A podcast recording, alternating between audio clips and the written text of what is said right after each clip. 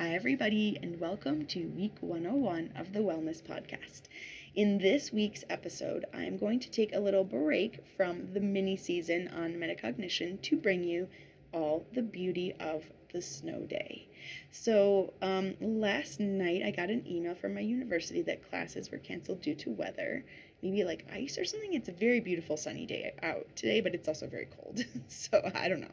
And at first, I just kept thinking about the Monopoly game, like the game of Monopoly, and they get they have the thing that's like bank error in your favor, collect two hundred dollars, and I was like, I feel like someone made a mistake, and there's not really a snow day, but I'll take it anyway. But there is a snow day, it's real, because the weather's so like not there's not a snowstorm, and that never happens.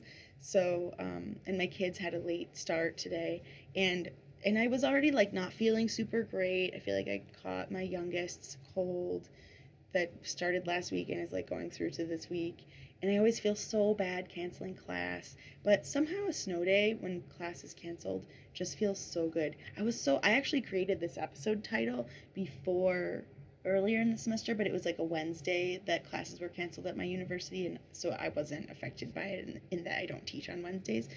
And and I love teaching and I love my job, but like a snow day is just the best. It's it is. It's like a bank error in your favor.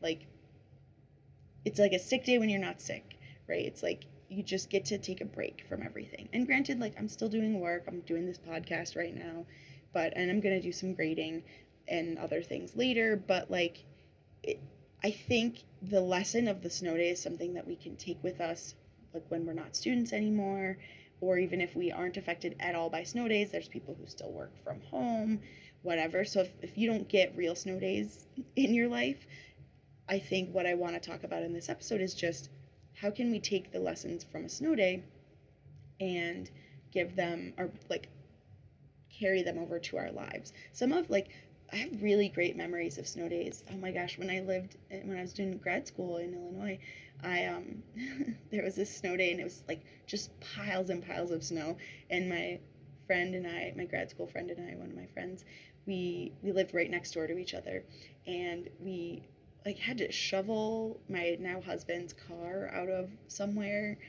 And we like I just remember walking down literally the middle of the street because there was no other it was the snow was so high that we couldn't walk any other place. And the cars were going really slow like with the shovel shoveling his car out. Anyway and then we would watch movies on snow days my, my friend and i.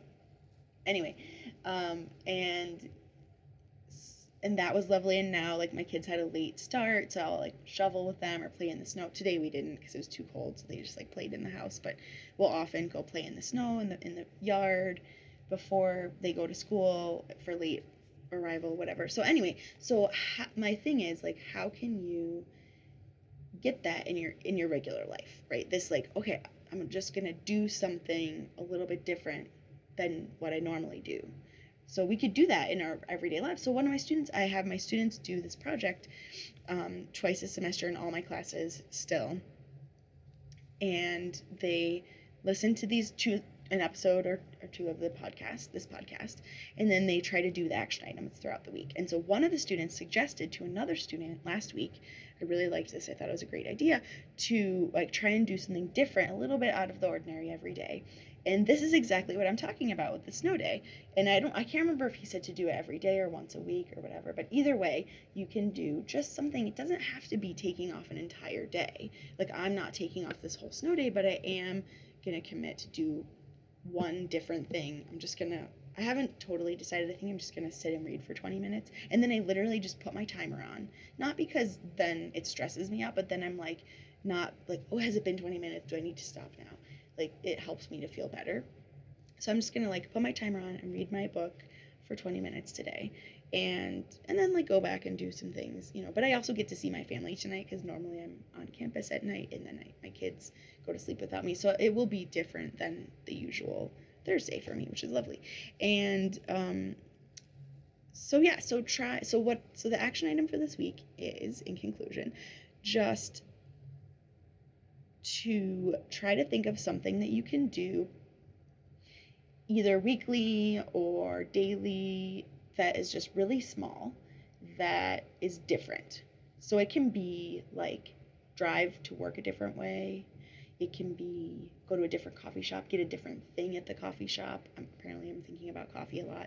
It can be super tiny, like um, read for 20 minutes or just anything. Anything that you do that's different helps um, to like get a little bit of the joy of the snow day in our lives. Okay. And so this is my very last thing I want to say, and then I'm going to stop for now.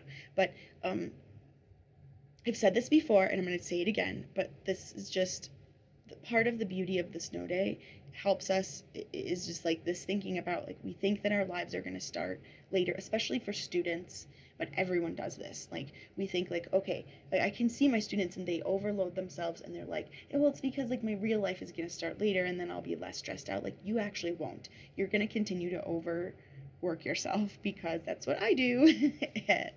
and I know that this will happen to you too. And also for people who have other non student jobs, like you think, okay, once I get this promotion, once I get married, once I do this other thing, like then I'll be happier. Then everything will change. Like it actually won't. You're going to keep doing the same thing. So start now, knowing that, start now doing things a little bit differently whenever you can, whenever you think of it. It doesn't have to be like a yet another chore. But just like think of one thing. What's one thing this week that you can do a little bit differently? Um, from driving a different way to work, or getting a different coffee, or whatever, going for a walk around the block instead of checking your social media when you take a break. Just what one thing can you do differently today, whether you have a snow day today or not, um, to just maybe make your life a little bit more out of the ordinary, which sometimes can be really what we need. Okay, have a great week. And if you are one of my students or you have a snow day today, I hope you enjoy your snow day. If not, see what you can get out of this snow day episode for your own lives, even if you will never ever get a snow day.